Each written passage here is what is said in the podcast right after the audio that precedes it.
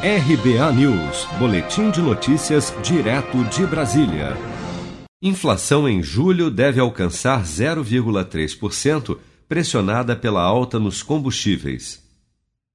Preços mais altos dos combustíveis, com uma alta média de 4,40%, empurraram a prévia da inflação de julho para 0,3%, segundo o IBGE. A gasolina, que vinha caindo nos últimos meses, subiu 4,47%, o etanol 4,92% e o óleo diesel registrou um aumento de 2,50%.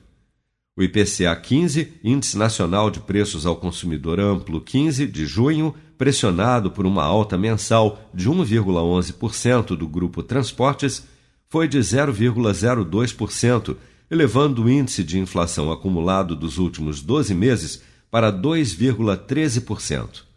O diretor de política econômica do Banco Central, Fábio Kanchuk, destaca as projeções para a inflação no Brasil nos próximos anos e as surpresas com relação às previsões do índice nos últimos meses em consequência da pandemia. Inflação, as medidas de inflação subjacente estão abaixo do nível compatível com o cumprimento da meta no horizonte relevante. As expectativas de inflação do Focus para 2021 e 2022 estão em 1,6, 3,0 e 3,5 respectivamente. Aqui, nos últimos três meses, houve uma surpresa para baixo. No começo do mês teve aquela questão da antecipação do preço da carne.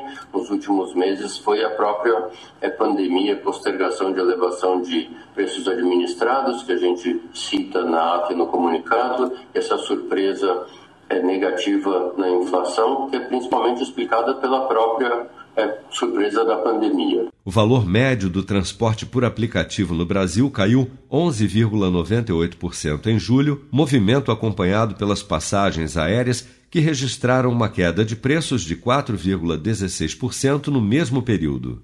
Você está preparado para imprevistos? Em momentos de incerteza como o que estamos passando, contar com uma reserva financeira faz toda a diferença. Se puder, comece aos pouquinhos a fazer uma poupança. Você ganha tranquilidade, segurança e cuida do seu futuro. Procure a agência do Sicredi mais próxima de você e saiba mais. Sicredi, gente que coopera cresce.